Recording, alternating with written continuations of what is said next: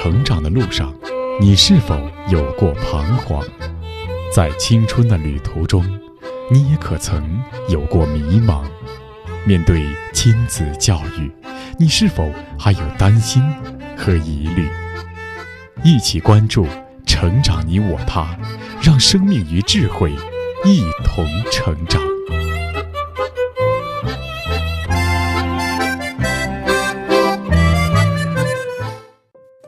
愿生命与智慧一同成长。海内外的各位听友，大家好，欢迎来到《成长你我他》，我是您的朋友钟庆。听众朋友，二零二一年的夏天，为了减少中小学生在校内及校外课业负担而出台的双减政策，引起了教育界又一次震动，教育机构的布局产生了很大的变化。双减的初衷是为了让孩子们有更从容、多样化的学习空间。然而，双减之后，孩子们真的就能得到一个既充实又快乐的童年了吗？当我们质疑学校只教孩子刷题应试而压制了他们的创造力，当我们呼吁乡村及流动儿童要获得公平的教育资源，当我们担忧家庭教育价值观的偏差难以给孩子带来良好的人格培养，当我们因一些幼儿园虐童、校园霸凌事件而担忧孩子们的安全，这一切问题都在向我们提出：我们的教育到底要如何改革？我们的创新之路要怎么走？许多有识之士都在探索。那本期节目，我们就来讲述一位幼儿教师以及他工作了十年的教育机构的故事，或许能给我们提供一些思路。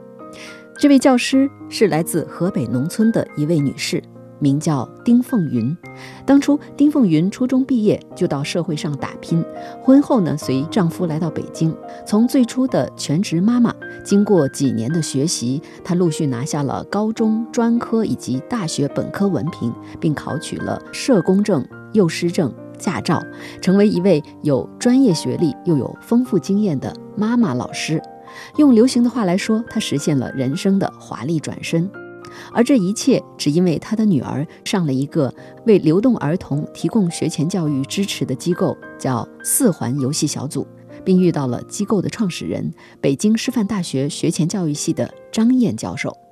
那么，丁凤云老师的成长过程是怎样的？妈妈老师又是什么样的老师呢？为什么他女儿上的是游戏小组而不是幼儿园？教育界对游戏小组又是怎样评价的呢？北京市二环路内新街口的一条胡同，因为最早在清代的时候只有入口没有出口，就被起了一个有意思的名字，叫大半截胡同。你好，你好，你好。胡同的拐弯处，一扇不起眼的铁门后面的小院子，就是游戏小组。这离北师大近哈。对啊，我是觉得这个院子特别适合孩子玩。我们经历很多波折，是吧？在北京的闹市区，隐藏着如都市乡村般朴素的小院儿。老槐树下的小院儿大约一百平米，丝瓜、豆角、牵牛花等攀爬在院子的上方。夏日有阴凉，秋日有瓜果。墙根儿还种着辣椒、凤仙花、西红柿等各种小植物。五间小平房，门窗的油漆已经斑驳，石灰刷白的砖墙布置了干松塔、干葫芦等天然挂饰。室内还有剪纸、涂鸦等孩子的作品，小院儿显得热闹而充满生机。毕业了的家长嘛，然后就时常过来玩儿，关系都特别好，特别融洽。您也是家长啊？对对，家长。您怎么找到这儿的？我们也是那朋友推荐了好几次，所以我们过来当天第一次，然后就觉得特别好，然后就让他在这儿上了，真的可遇不可求的。二零二一年的夏天，正值四环游戏小组第十七届毕业典礼。二三四。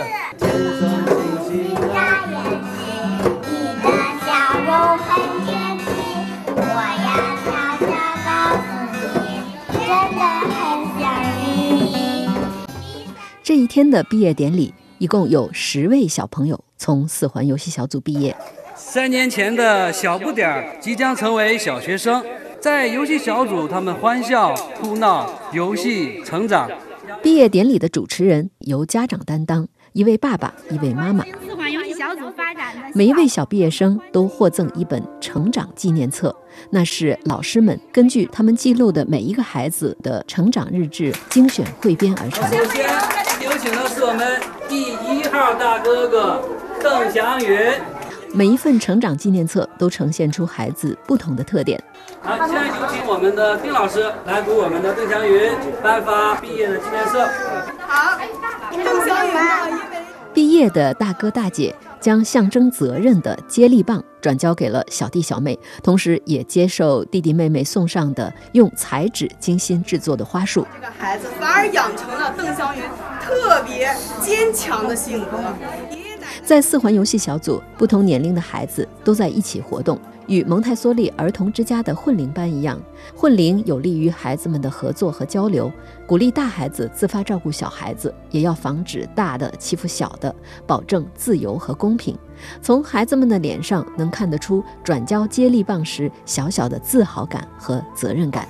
暖暖爸爸在担任四环游戏小组校长期间呢，是暖暖的好爸爸，是大家的好校长。孩子有接力棒，校长也有接力棒。暖暖爸爸把校长的接力棒转交给了新一任校长郭爸爸。今天的男主持人是谁呀？他帅不帅呀？那郭爸爸呢？是我们游戏小组有妈妈老师，还有大家推举的爸爸校长。看见了这是什么吗？教授。那上面写着什么？我给大家念一下啊。妈妈老师丁凤云，十年学做老师，感谢你十年的工作和付出。来，丁老师，我代表四环游戏小组的家长还有我们的团队，把这个奖杯交给您。好，谢谢谢谢。另外，我也这一天，不仅孩子们毕业，丁凤云老师也因为家庭搬家的缘故，要告别游戏小组，转战到新的岗位。接着这个沉甸甸的奖杯，心情呢也挺沉重的，特别特别不舍得游戏小组，特别感谢今生呢能遇见游戏小组，能遇见张燕老师。没有精心的排练，滴水不漏的表演，每个人都是真实的表达，尽情的发挥。毕业典礼在热烈的氛围中完成。接下来，教师们、还有家长、志愿者和来宾就用小朋友的小凳子围坐成一圈儿，这就是每次活动之后照例举行的总结会。呃，作为主持人，先欢迎一下大家哈。今天有很多陌生的面孔哈，也有很多以前毕业的家长回来，非常欢迎大家。就是每年我们都有这样的一个典礼。这个四环游戏小组最重要的一点吸引我的地方，就是我们家长共建、家长深度参与这一块儿。所以这几年下来呢，就是我们参与的会很多，包括值日啊、秋游啊、春游啊等等的，我们去带队啊，包括当主持啊等等的哈。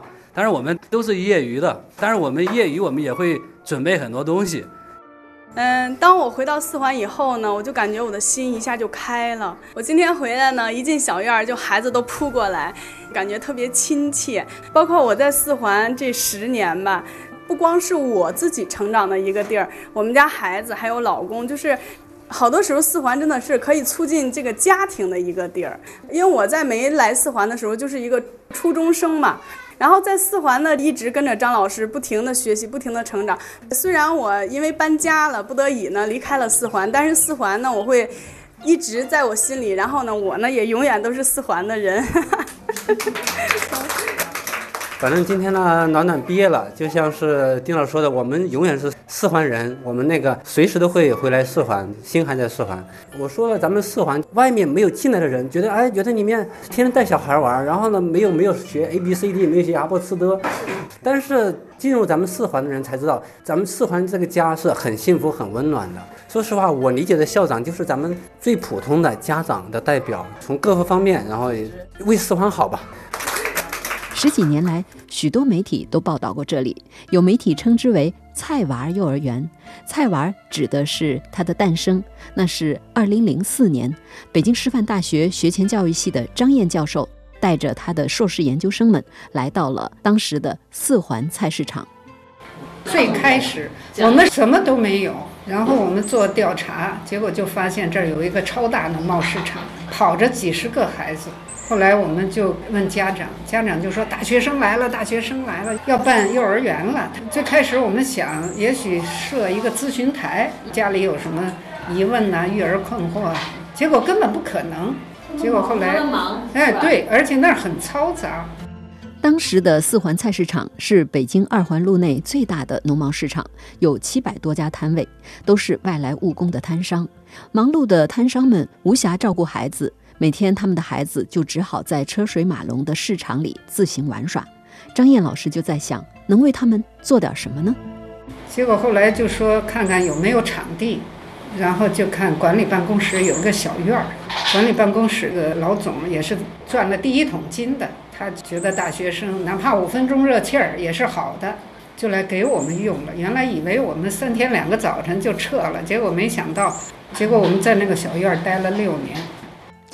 二零零四年四月，四环游戏小组开张了。在张燕老师和他的研究生志愿者们的带领下，市场里这些孩子们有了游戏的去处。一开始，志愿者是以研究生为主，逐渐有其他的幼教老师、退休教师，以及有清华、北师大等高等院校的教师加入。所以他们好多人还跑四环来当志愿。我说你不要当，你在你身边就有可以帮助的人。对不对？中国这么大，现在改革呀，人口流动啊，很多周围都是流动人口。你是不是把它忽视的就跟灰尘一样？还是你能看见它？看见就是一种选择，然后要有一点行动力，做一点算一点。哎，张燕老师说，他们创办的并非标准模式的幼儿园，而是根据流动儿童的需要逐步生成的一个学前教育家长互助团体。张燕老师认为，这是探索依靠社会力量解决流动儿童受教育问题的一条有效途径。虽然在发动的过程中家长有参与，但是真正的开业的第一天特别紧张，一个孩子都没有，一个孩子都没有。都有啊？为什么？因为在市场那么多摊商，他的信息交流是不对称的，然后很多人可能他不知道今天就开了，哦，也不知道几点去怎么，然后就会用市场管理办公室的大喇叭一遍遍的喊，就说四环游小组开张了，你们可以送孩子来了，然后逐渐一个、两个、三个孩子开始来。李远香老师是北京师范大学社会学博士，是目前四环游戏小组的法定代表人。他也是因为自己的孩子要找适合的幼儿园，而机缘巧合来到了四环游戏小组，并扎下了根。游戏小组的案例汇集《把种子埋进土里》这本书，就是张燕老师和他一起编纂的。一开始的时候就是开半天，然后慢慢开全天。家长当时一个是观望情绪，担心开不久；还有一个就是家长有一个误解，他们认为游戏小组就该是幼儿园。那既然是幼儿园的话，我把孩子送那，我就可以不管了。对，您跟我们普及一下，这个游戏小组和幼儿园有什么不同？游戏小组它是家庭互助的这种形式，它是一种非正规的教育，它不是你通常想的幼儿园那样去了什么一价全包，什么都有。当时很多媒体来报道，就他们觉得叫游戏小组怪怪的，受众接受不了，把我们游戏小组叫菜娃幼儿园，就是卖菜的娃娃待的幼儿园，叫菜娃幼儿园，还挺生动的。对，但是这个时候我们就开始给家长之间就有一次交锋了。嗯，家长认为我们卖菜这么忙，我就应该把孩子放这儿，哪怕收点钱，你不应该让我管。但是呢，有些小组当时一开始就坚定我们要做家长互助的形式，所以为什么呢？为什么很简单，是因为从张老师他们做教育的专业性看，就觉得市场的这些孩子呢，他们最缺少的是什么？是父母的教育的一个参与，很少有精力去管孩子，这是第一。第二，就这些孩子从小放养，他们的生活行为习惯，尤其语言能力啊，非常的不好，就是大部分不会讲普通话，而且基本上家里从来没见过什么是绘本。那游戏小组当时就捋清了几点。第一呢，他的语言沟通能力要强化，就是孩子要学会去跟人沟通，不能说只要不对我就一掌把你推倒，而且要第一个应该就是安全，让孩子们规避这种就是在农贸市场被拐呀、被车撞啊，以及有的家长卖菜孩子没人管，就把孩子反锁在屋里看电视啊，一定要告诉家长不能把孩子锁在家里。第三个就是孩子的行为生活习惯问题，比如说讲卫生，而这些呢，如果我们不让家长走进游戏小组，家长不知道我们游戏小组在干什么。游戏小组这个称呼最早产生于上世纪六十年代的英国，目的是要给没有游戏场地的孩子提供游戏场地。而相对于正规的学校教育而言，这种教育被称为非正规教育。非正规教育这个概念是美国经济学家、教育学家菲利普·库姆斯在一九六八年提出的。相对于学校那种系统的课程、明确的目标、统一考核为主体的教育，非正规教育更贴近生活。其实，许多驰名世界的教育模式，也都发端于此。就像著名的意大利瑞吉欧教育，早期也是家长互助自治的模式。当然，四环游戏小组不完全是瑞吉欧，而是博采众长，吸纳了各方先进的教育理念，从自己的泥土里长出来的是中国的。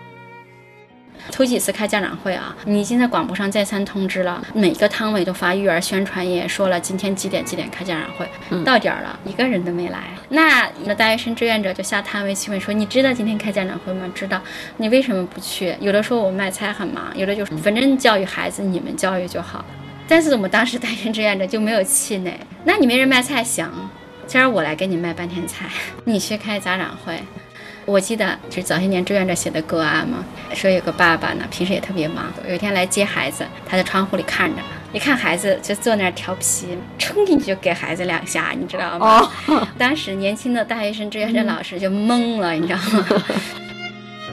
面对这样的家长，如何让他们的教育理念有所改变呢？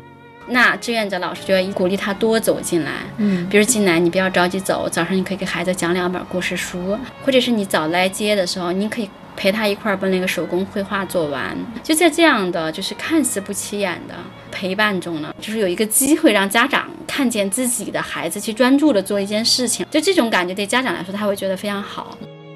就这样，由大学生志愿者负责教学，家长们轮流值班辅助教师的过程中，就逐步培养起了家长们的教育意识。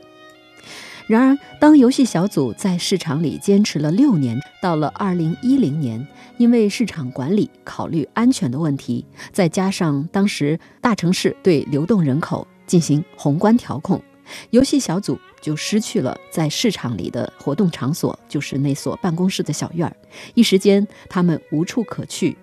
那当时游戏小组就面临解散，老家长们都接受不了啊，那孩子没地儿去。然后大学生志愿者。就在农贸市场的一些犄角旮旯里给孩子们开展活动，夏天找个树荫给孩子们讲故事啊，带他们打沙包啊，就玩这些东西，嗯，就是特别辛苦。打游击就没有解散，坚持下来，而且关键是就是家长群体没有散。那最后在家长的帮忙下找到了现在的四环游小组的地址。当时那房子是空置的，破败的不行，然后家长自己刷了墙，修了屋顶，然后游戏小组就在这里。二零一零年，从四环菜市场出来三个月之后，游戏小组最终租下了胡同里的这个私人小院儿。但是有些外来参观者一看到游戏小组那么简陋，都觉得受不了，或者为孩子们感到悲伤。像我们当时为什么没有这感觉呢？因为我们市场的孩子住在四环胡同那一块儿，他们有时候一家几口就住七八平米的一个小房。那游戏小组也是平房，嗯，也是公厕。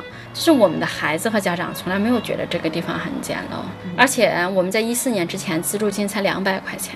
自助金就是家长自助金，以前是每个月十块，到一四年的时候一个月才两百块钱。是因为我们现在租这个房是民房，他也会按照市场价出租自己的房子。对，而且我没有从政府得到任何场地的补贴，所以我们只能靠自己。所以现在一个月一个家长要交八百块钱，主要是用于房租，部分补贴妈妈老师的工资。就这样，四环游戏小组先后有八百多名孩子毕业，服务过游戏小组的志愿者有八十多名。并做了大量的学术课题研究。二零一六年，四环游戏小组还入选了亚太学前教育区域组教育创新案例集。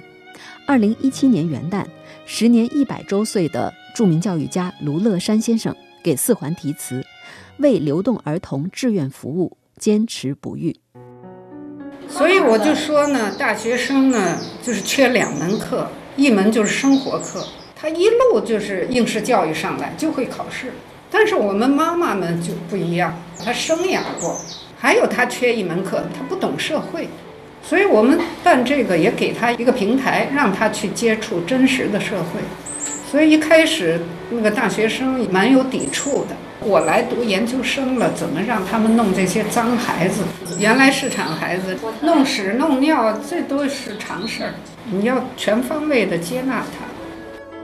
张燕老师经常说，科班出身的幼儿教师都是从学校到学校，从书本到书本，反而是有社会阅历的家长们更能做个好老师。因为教育不是书本上的知识，而是生活中与孩子们的摸爬滚打。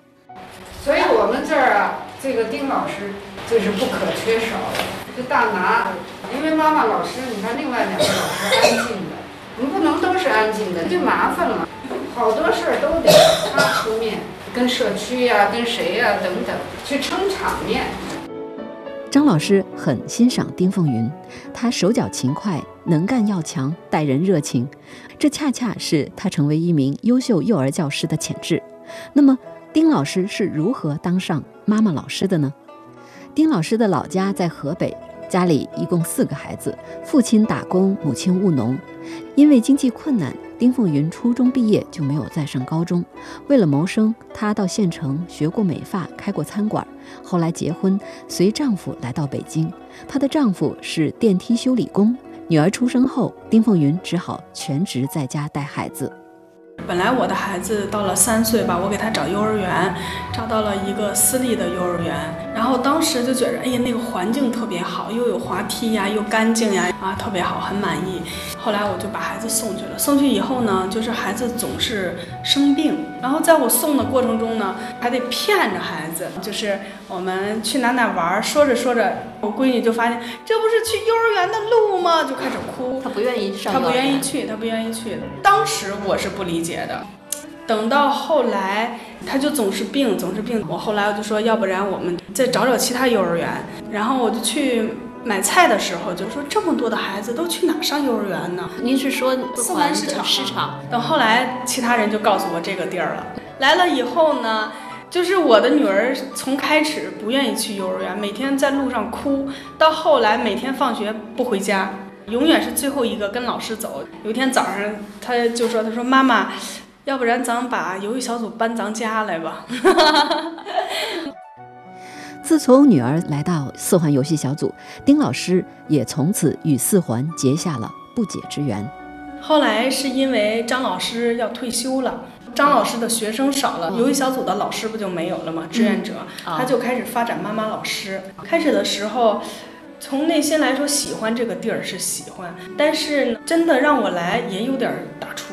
我不知道我能不能胜任，本身初中毕业嘛。然后第二个呢，这么多的孩子，这么多的家长，你如何去跟别人交流沟通呀？嗯，你也不会呀，你也没有说服力呀。等张老师的有个学生叫樊艳茹，樊老师就开始跟我谈，他就说你来吧，他说你要是来了，对你以后的人生路肯定是不一样的。将来你的女儿每天都看着你在学习这么努力，对她也是一种影响。后来我说，那我就来试试吧。就这样，我就来了。当幼儿教师需要每天写沟通日志以及教学计划，这对于初中毕业的丁凤云来说很困难。我们每天带班要写明天的计划，回家还要写沟通，把这一天的事儿你要沟通一下，类似于工作笔记。对，就是工作笔记，就是很痛苦，驴唇不对马嘴。那写的是啥呀？就是不会观察。不知道怎么跟孩子语言对话啊，怎么引导孩子。然后这几年的沉淀，让我们现在就觉得轻松一点儿了。就是写计划和写写沟通已经不在话下了。就这一天写三千字也不叫个事儿了。一个是看你有没有用心的对待孩子。如果你这一天是稀里糊涂过的，肯定写不出来东西。但是你这一天要是用心的对孩子，你有说不完的话。就像我们开家长会，我能每个孩子什么情况，我都能给说下来，就因为我每天都用心的对待这件事儿。尽管丁老师没有学过学前教育，但是他有生活教育的优势，与孩子的亲近感以及与家长的沟通都水乳交融。其实，在游戏小组就是激发你内生的力量。以前的时候不来学习的话，你也不知道你自己的能力到底有多少。可能我就去会选择一个售货员，我就去卖东西了。但是就是因为来了游戏小组，每天跟着张老师学习，教我们如何学习，做一个合格的幼儿园老师。所以在这个过程中呢，我也是这几年读了专科，读了本科。然后又参加了全国统考的幼师资格证，就这些全都过了，又考了什么社工证呀，就是考了好多的试。张老师也一直告诉我们，做幼儿园老师最重要就是终身学习。你要想当好幼儿园老师，就是五勤：眼勤、手勤、嘴勤、腿勤。每天，你看我们前几天有一个孩子。